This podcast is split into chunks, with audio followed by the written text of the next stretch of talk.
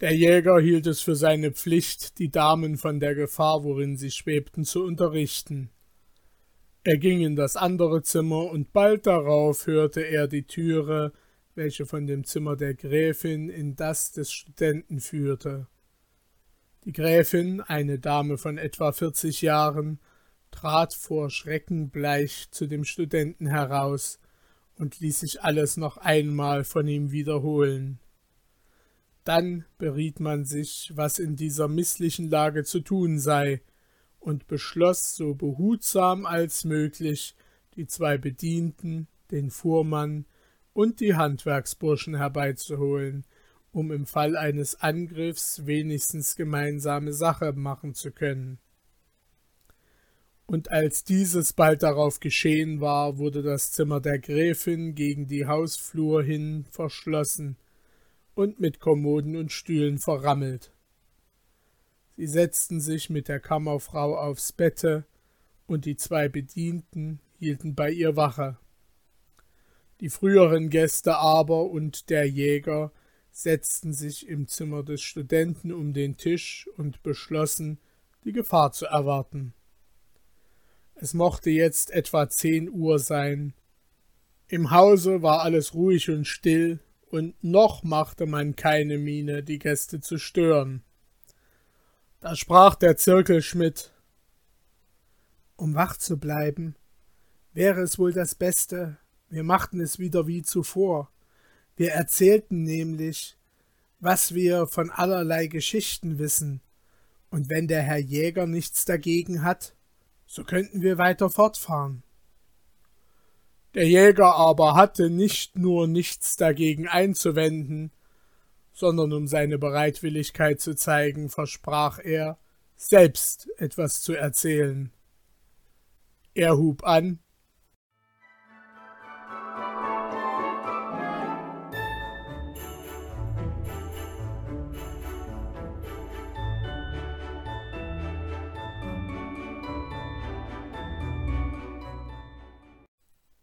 Saids Schicksale Zur Zeit Harun al-Raschids, des Beherrschers von Bagdad, lebte ein Mann in Balsora mit Namen Benezar.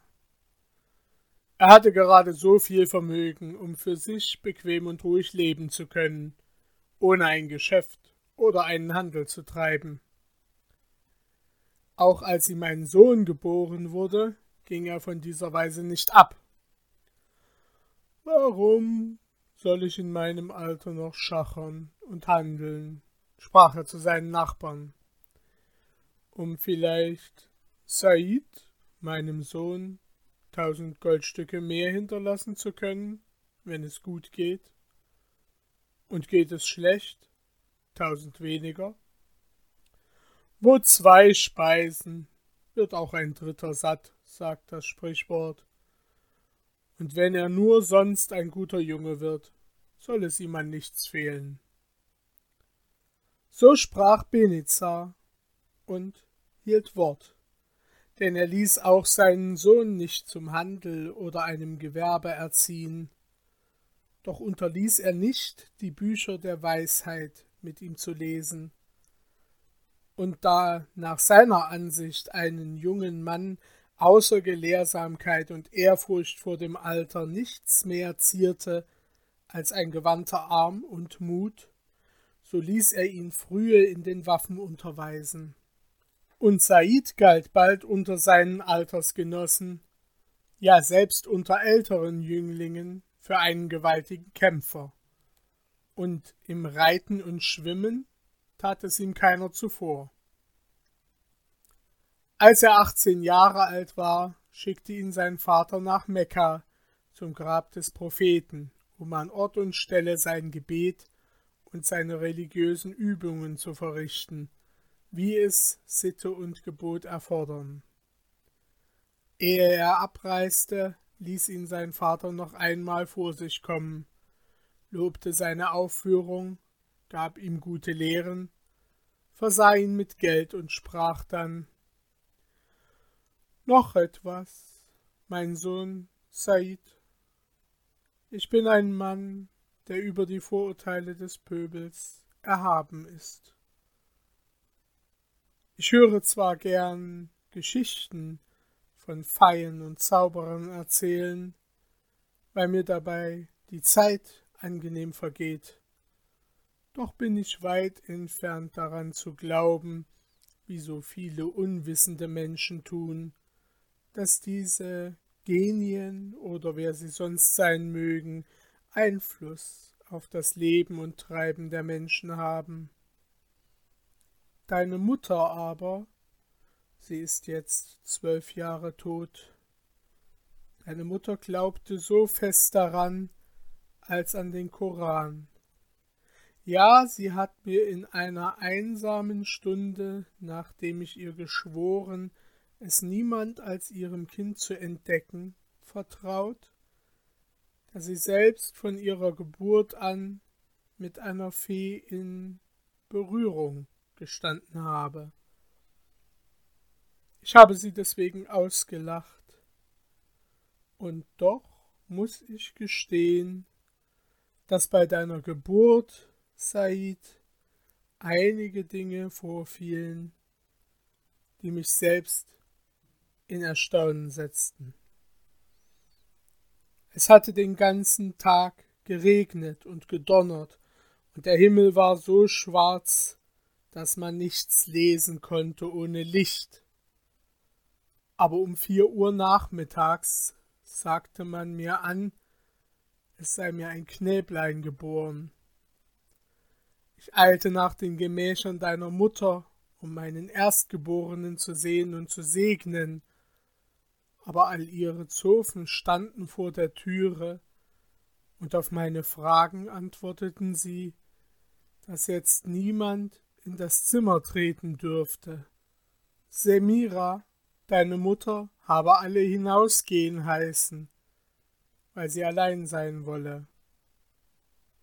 Ich pochte an die Türe, aber umsonst, sie blieb verschlossen.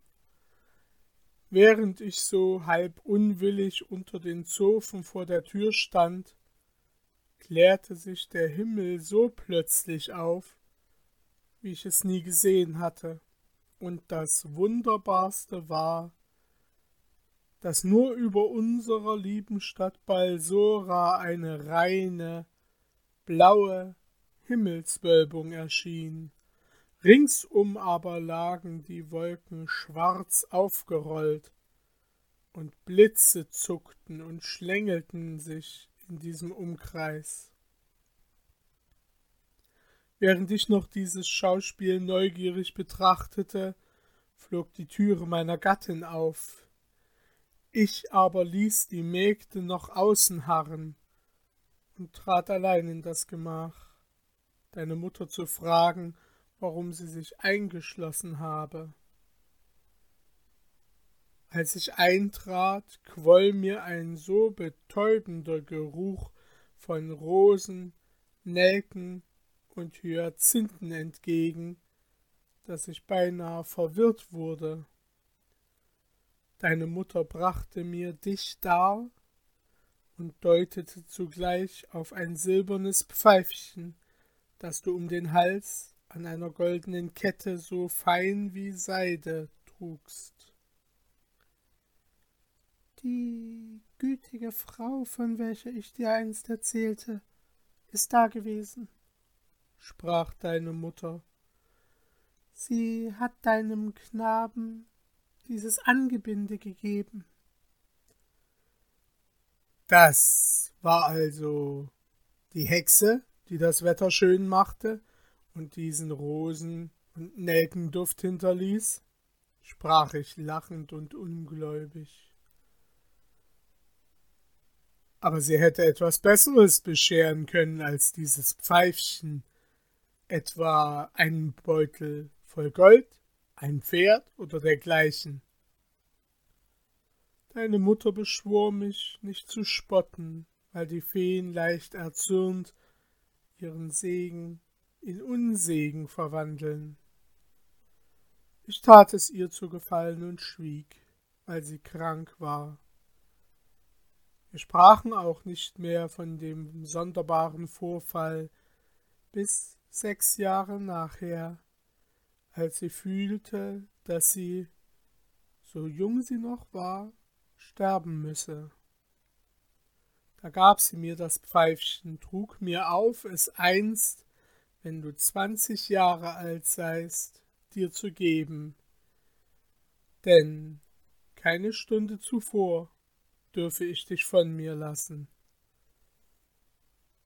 Sie starb. Hier ist nun das Geschenk, fuhr Benezar fort, indem er ein silbernes Pfeifchen an einer langen goldenen Kette aus einem Kästchen hervorsuchte. Und ich gebe es dir in deinem achtzehnten statt in deinem zwanzigsten Jahr, weil du abreisest und ich vielleicht, ehe du heimkehrst, zu meinen Vätern versammelt werde. Ich sehe keinen vernünftigen Grund, warum du noch zwei Jahre hier bleiben sollst, wie es deine besorgte Mutter wünschte. Du bist ein guter und gescheiter Junge, führst die Waffen so gut als einer von vierundzwanzig Jahren, daher kann ich dich heute ebenso gut für mündig erklären, als wärest du schon zwanzig. Und nun ziehe in Frieden, und denke in Glück und Unglück, vor welchem der Himmel dich bewahren wolle, an deinen Vater. So sprach Benezar von Balsora, als er seinen Sohn entließ. Said nahm bewegt von ihm Abschied, hing die Kette um den Hals, steckte das Pfeifchen in den Gürtel, schwang sich aufs Pferd und ritt nach dem Ort, wo sich die Karawane nach Mekka versammelte. In kurzer Zeit waren an achtzig Kamele und viele hundert Reiter beisammen. Die Karawane setzte sich in Marsch und Said ritt aus dem Tor von Balsora, seiner Vaterstadt, die er in langer Zeit nicht mehr sehen sollte. Das Neue einer solchen Reise und die mancherlei nie gesehenen Gegenstände, die sich ihm aufdrängten, zerstreuten ihn anfangs. Als man sich aber der Wüste näherte und die Gegend immer öder und einsamer wurde, da fing er an, über manches nachzudenken, und unter anderem auch über die Worte, womit ihn Benezar sein Vater entlassen hatte. Er zog das Pfeifchen hervor beschaute es hin und her und setzte es endlich an den Mund, um einen Versuch zu machen, ob es vielleicht einen recht hellen und schönen Ton von sich gebe. Aber siehe, es tönte nicht. Er blähte die Backen auf und blies aus Leibeskräften, aber er konnte keinen Ton hervorbringen. Und unwillig über das nutzlose Geschenk steckte er das Pfeifchen wieder in den Gürtel. Aber bald richteten sich alle seine Gedanken wieder auf die geheimnisvollen Worte seiner Mutter. Er hatte von Feen manches gehört, aber nie hatte er erfahren, dass dieser oder jener Nachbar in Balsora mit einem übernatürlichen Genius in Verbindung gestanden sei, sondern man hatte die Sagen von diesen Geistern immer in weit entfernte Länder und alte Zeiten versetzt. So glaubte er, es gebe heutzutage keine solchen Erscheinungen mehr, oder die Feien haben aufgehört, die Menschen zu besuchen und an ihren Schicksalen teilzunehmen. Obgleich er aber also dachte, so war er doch immer wieder von neuem versucht, an irgendetwas Geheimnisvolles und Übernatürliches zu glauben, was mit seiner Mutter vorgegangen sein könnte. Und so kam es, dass er beinahe einen ganzen Tag wie ein Träumender zu Pferde saß und weder an den Gesprächen der Reisenden teilnahm, noch auf ihren Gesang oder ihr Gelächter achtete. Said war ein sehr schöner Jüngling, sein Auge war mutig und kühn, sein Mund voll Anmut, und so jung er war, so hatte er in seinem ganzen Wesen schon eine gewisse Würde, die man in diesem Alter nicht so oft trifft. Und der Anstand, womit er leicht, aber sicher und in vollem kriegerischen Schmuck zu Pferd saß, zog die Blicke manches der Reisenden auf sich. Ein alter Mann, der an seiner Seite ritt, fand Wohlgefallen an ihm und versuchte durch manche Fragen auch seinen Geist zu prüfen. Said, welchem Ehrfurcht gegen das Alter eingeprägt worden war, antwortete bescheiden, aber klug und umsichtig, so dass der Alte eine große Freude an ihm hatte. Da aber der Geist des jungen Mannes schon den ganzen Tag nur mit einem Gegenstand beschäftigt war, so geschah es, dass man bald auf das geheimnisvolle Reich der Feen zu sprechen kam. Und endlich fragte Said den Alten geradezu, ob er glaube, dass es Feen, gute oder böse Geister geben könne, welche den Menschen beschützen oder verfolgen. Der alte Mann strich sich den Bart, neigte seinen Kopf hin und her und sprach dann Leugnen lässt es sich nicht, dass es solche Geschichten gegeben hat, obgleich ich bis heute weder einen Geisterzwerg noch einen Genius als Riese, weder einen Zauberer noch eine Fee gesehen habe. Der Alte hub dann an und erzählte dem jungen Mann so viele und wunderbare Geschichten, dass ihm der Kopf schwindelte und er nicht anders dachte als alles, was bei seiner Geburt vorgegangen, die Veränderung des Wetters, der süße Rosen- und Hyazinthenduft, sei von großer und glücklicher Vorbedeutung. Er selbst stehe unter dem besonderen Schutz einer mächtigen, gütigen Fee, und das Pfeifchen sei zu nichts Geringeren ihm geschenkt worden, als der Fee im Fall der Not zu pfeifen. Er träumte die ganze Nacht von Schlössern, Zauberpferden, Genien und dergleichen und lebte in einem wahren Feenreich. Doch leider musste er schon am folgenden Tag die Erfahrung machen, wie nichtig alle seine Träume im Schlafen oder Wachen seien. Die Karawane war schon den größten Teil des Tages im gemächlichen Schritt fortgezogen, Said immer an der Seite seines alten Gefährten, als man dunkle Schatten am fernsten Ende der Wüste bemerkte. Die einen hielten es für Sandhügel, die anderen für Wolken, wieder andere für eine neue Karawane. Aber der Alte, der schon mehrere Reisen gemacht hatte, rief mit lauter Stimme sich vorzusehen, denn es sei eine Horde räuberischer Araber im Anzug. Die Männer griffen zu den Waffen, die Weiber und Waren wurden in die Mitte genommen, und alles war auf einen Angriff gefasst. Die dunkle Masse bewegte sich langsam über die Ebene her und war anzusehen wie eine große Schar Störche, wenn sie in ferne Länder ausziehen.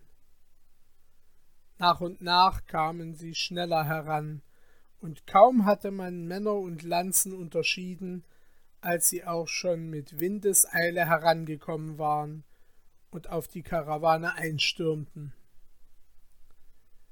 Die Männer wehrten sich tapfer, aber die Räuber waren über vierhundert Mann stark, umschwärmten sie von allen Seiten, töteten viele aus der Ferne her und machten dann einen Angriff mit der Lanze.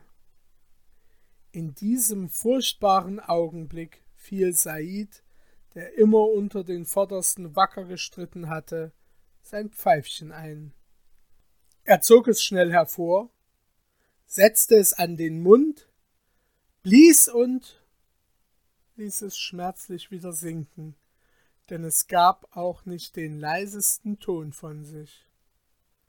Wütend über diese grausame Enttäuschung zielte er und schoss einen Araber, der sich durch seine prachtvolle Kleidung auszeichnete, durch die Brust.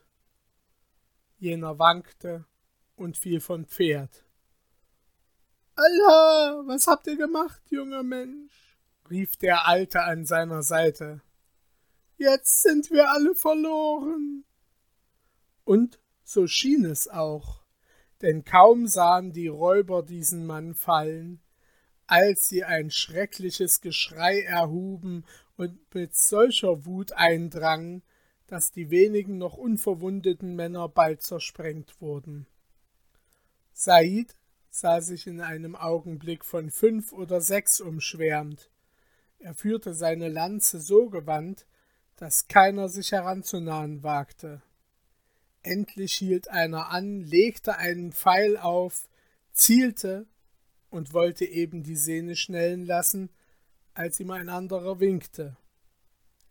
Der junge Mann machte sich auf einen neuen Angriff gefasst, aber ehe er sich dessen versah, hatte ihm einer der Araber eine Schlinge über den Kopf geworfen, und so sehr er sich mühte, das Seil zu zerreißen, so war doch alles umsonst. Die Schlinge wurde fester und immer fester angezogen, und Said war gefangen. Die Karawane war endlich entweder ganz aufgerieben oder gefangen worden, und die Araber, welche nicht zu einem Stamm gehörten, teilten jetzt die Gefangenen und die übrige Beute und zogen dann der eine Teil nach Süden, der andere nach Osten. Neben Said ritten vier Bewaffnete, welche ihn oft mit bitterem Grimm anschauten und Verwünschungen über ihn ausstießen. Er merkte, dass es ein vornehmer Mann, vielleicht sogar ein Prinz gewesen sei, welchen er getötet hatte. Die Sklaverei, welcher er entgegensah, war noch härter als der Tod. Darum wünschte er sich im stillen Glück, den Grimm der ganzen Horde auf sich gezogen zu haben, denn er glaubte nicht anders, als in ihrem Lager getötet zu werden. Die Bewaffneten bewachten alle seine Bewegungen, und so oft er sich umschaute, drohten sie ihm mit ihren Spießen. Einmal aber, als das Pferd des einen strauchelte, wandte er den Kopf schnell um und erblickte zu seiner Freude den Alten, seinen Reisegefährten, welchen er unter den Toten geglaubt hatte. Endlich sah man in der Ferne Bäume und Zelte. Als sie näher kamen, strömte ihnen ein ganzer Schwall von Kindern und Weibern entgegen. Aber kaum hatten diese einige Worte mit den Räubern gewechselt, als sie in ein schreckliches Geheul ausbrachen und alle nach Said hinblickten, die Arme gegen ihn aufhoben und Verwünschungen ausstießen. Jener ist es, schrien sie, der den großen Almansor erschlagen hat, den tapfersten aller Männer. Er muss sterben. Wir wollen sein Fleisch dem Schakal der Wüste zur Beute geben. Dann drangen sie mit Holzstücken, Erdschollen und was sie zur Hand hatten, so furchtbar auf Said ein, dass sich die Räuber selbst ins Mittel legen mussten. Hinweg, ihr Unmündigen, fort, ihr Weiber, riefen sie und trieben die Menge mit den Lanzen auseinander. Er hat den großen Almansor erschlagen im Gefecht, und er muss sterben, aber nicht von der Hand eines Weibes, sondern vom Schwert der Tapfern. Als sie unter den Zelten auf einem freien Platz angelangt waren, machten sie Halt. Die Gefangenen wurden je zwei und zwei zusammengebunden, die Beute in die Zelte gebracht. Said aber wurde einzeln gefesselt und in ein großes Zelt geführt. Dort saß ein alter, prachtvoll gekleideter Mann, dessen ernste, stolze Miene verkündete, dass er das Oberhaupt dieser Horde sei. Die Männer, welche Said führten, traten traurig und mit gesenktem Haupt vor ihn hin. Das Geheul der Weiber sagt mir, was geschehen ist, sprach der majestätische Mann, indem er die Räuber der Reihe nach anblickte. Eure Mienen bestätigen es. Almanso ist gefallen. Almanso ist gefallen, antworteten die Männer. Aber hier, Selim, Beherrscher der Wüste, ist sein Mörder und wir bringen ihn, damit du ihn richtest.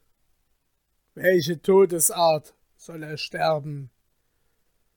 Sollen wir ihn aus der Ferne mit Pfeilen erschießen? Sollen wir ihn durch eine Gasse von Lanzen jagen? Oder willst du, dass er an einem Strick aufgehängt oder von Pferden zerrissen werde? Wer bist du? Fragte Selim düster auf den Gefangenen blickend, der zum Tod bereit, aber mutig vor ihm stand. Said beantwortete seine Frage kurz und offen. Hast du meinen Sohn Mäuschlings umgebracht? Hast du ihn von hinten mit einem Pfeil oder einer Lanze durchbohrt? Nein, Herr, antwortete Said. Ich habe ihn im offenen Kampf beim Angriff auf unsere Reihen von vorne getötet, weil er schon acht meiner Genossen vor meinen Augen erschlagen hatte. Ist es also, wie er sprach? fragte Selim die Männer, die ihn gefangen hatten. Ja, Herr, er hat Almansor in offenem Kampf getötet, sprach einer von den Gefragten. Dann hat er nicht mehr und nicht minder getan, als wir selbst getan haben würden, versetzte Selim. Er hat seinen Feind, der ihm Freiheit und Leben rauben wollte, bekämpft und erschlagen drum löset schnell seine Bande. Die Männer sahen ihn staunend an und gingen nur zaudernd und mit Widerwillen ans Werk. So soll der Mörder deines Sohnes, des tapferen Almansor, nicht sterben? fragte einer, indem er wütende Blicke auf Said warf. Hätten wir ihn lieber gleich umgebracht. Er soll nicht sterben, rief Selim, und ich nehme ihn sogar in mein eigenes Zelt auf. Ich nehme ihn als meinen gerechten Anteil an der Beute. Er sei mein Diener. Said fand keine Worte dem Alten zu danken.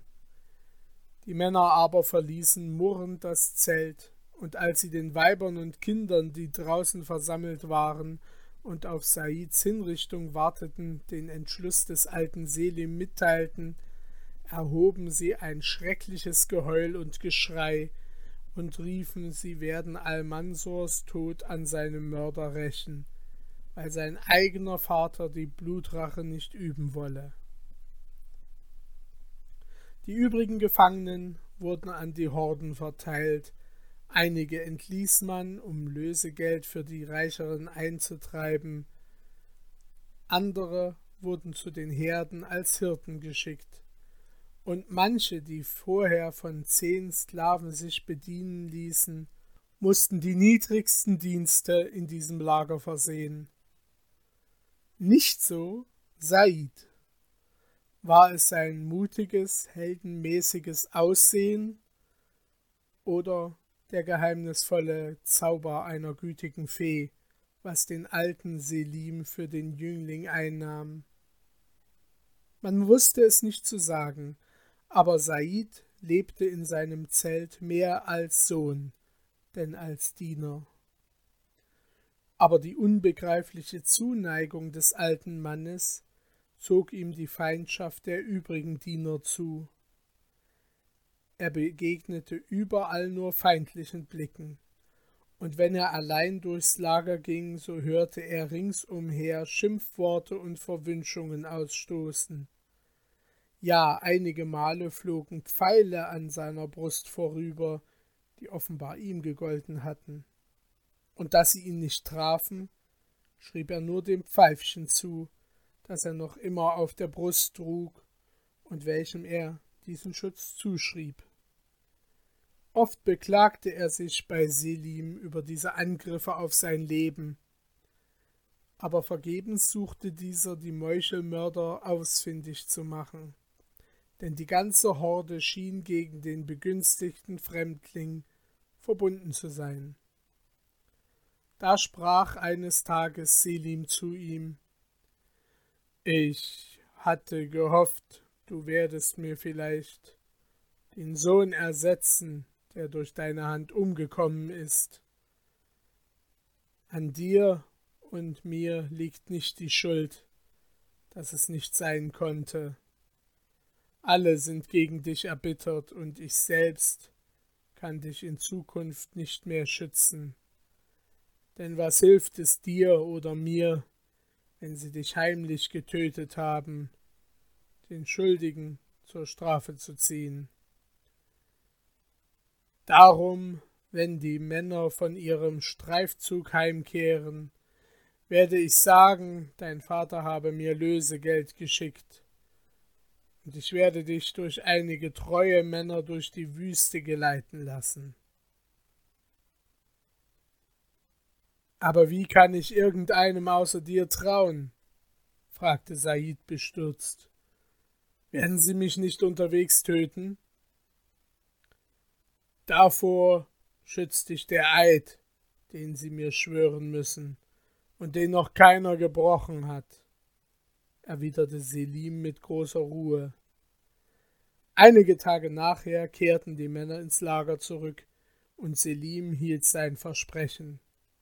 Er schenkte dem Jüngling Waffen, Kleider und ein Pferd, versammelte die streitbaren Männer wählte fünf zur Begleitung Saids aus, ließ sie einen furchtbaren Eid ablegen, dass sie ihn nicht töten wollen, und entließ ihn dann mit Tränen. Die fünf Männer ritten finster und schweigend mit Said durch die Wüste. Der Jüngling sah, wie ungern sie den Auftrag erfüllten, und es machte ihm nicht wenig Besorgnis, dass zwei von ihnen bei jenem Kampf zugegen waren, wo er Almansor tötete. Als sie etwa acht Stunden zurückgelegt hatten, hörte Said, dass sie untereinander flüsterten und bemerkte, dass ihre Mienen noch düsterer wurden als vorher. Er strengte sich an, aufzuhorchen, und vernahm, dass sie sich in einer Sprache unterhielten, die nur von dieser Horde und immer nur bei geheimnisvollen oder gefährlichen Unternehmungen gesprochen wurde. Selim, der den Plan gehabt hatte, den jungen Mann auf immer in seinem Zelt zu behalten, hatte sich manche Stunde damit abgegeben, ihn diese geheimnisvollen Worte zu lehren. Aber es war nichts Erfreuliches, was er jetzt vernahm. Hier ist die Stelle, sprach einer.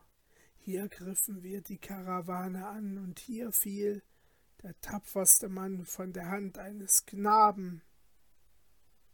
Der Wind hat die Spuren seines Pferdes verweht, fuhr ein anderer fort, aber ich habe sie nicht vergessen.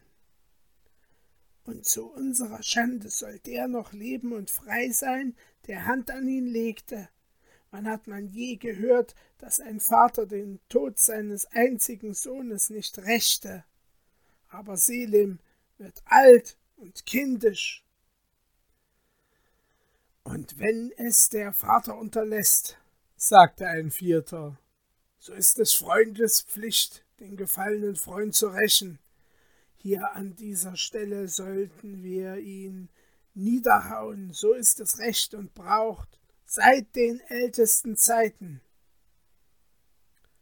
Aber wir haben dem Alten geschworen, rief ein Fünfter, Wir dürfen ihn nicht töten, unser Eid darf nicht gebrochen werden. Es ist wahr, sprachen die anderen, wir haben geschworen, und der Mörder darf frei ausgehen aus den Händen seiner Feinde. Halt, rief einer, der finsterste unter allen. Der alte Selim ist ein kluger Kopf, aber doch nicht so klug, als man glaubt. Haben wir ihm geschworen, diesen Burschen da oder dorthin zu bringen? Nein, er nahm uns nur den Schwur auf sein Leben ab, und dieses wollen wir ihm schenken.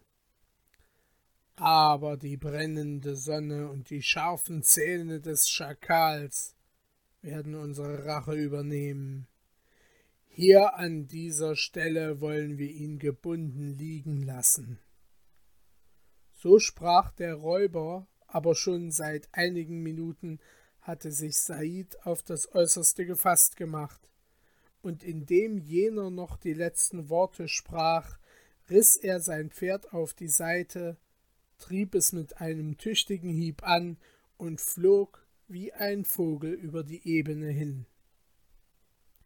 Die fünf Männer staunten einen Augenblick, aber wohl bewandert in solchen Verfolgungen teilten sie sich, jagten rechts und links nach, und weil sie die Art und Weise, wie man in der Wüste reiten muss, besser kannten, hatten zwei von ihnen den Flüchtling bald überholt, wandten sich gegen ihn, und als er auf die Seite floh, fand er auch dort zwei Gegner und den fünften in seinem Rücken. Der Eid, ihn nicht zu töten, hielt sie ab, ihre Waffen zu gebrauchen. Sie warfen ihm auch jetzt wieder von hinten eine Schlinge über den Kopf, zogen ihn vom Pferd, schlugen unbarmherzig auf ihn los, banden ihn dann an Händen und Füßen und legten ihn in den glühenden Sand der Wüste. Said flehte sie um Barmherzigkeit an. Er versprach ihnen schreiend ein großes Lösegeld, aber lachend schwangen sie sich auf und jagten davon. Noch einige Augenblicke lauschte er auf die leichten Tritte ihrer Rosse. Dann aber gab er sich verloren. Er dachte an seinen Vater, an den Gram des alten Mannes, wenn sein Sohn nicht mehr heimkehrte. Er dachte an sein eigenes Elend und dass er so frühe sterben müsse, denn nichts war ihm gewisser, als dass er in dem heißen Sand den martervollen Tod des Verschmachtens sterben müsse, oder dass er von einem Schakal zerrissen werde. Die Sonne stieg immer höher und brannte glühend auf seiner Stirne. Mit unendlicher Mühe gelang es ihm, endlich sich aufzuwälzen, aber es gab ihm wenig Erleichterung. Das Pfeifchen an der Kette war durch diese Anstrengung aus seinem Kleid gefallen. Er mühte sich so lange, bis er es mit dem Mund erfassen konnte. Endlich berührten es seine Lippen. Er versuchte zu blasen, aber auch in dieser schrecklichen Not versagte es den Dienst. Verzweiflungsvoll ließ er den Kopf zurücksinken, und endlich beraubte ihn die stechende Sonne der Sinne. Er fiel in eine tiefe Betäubung.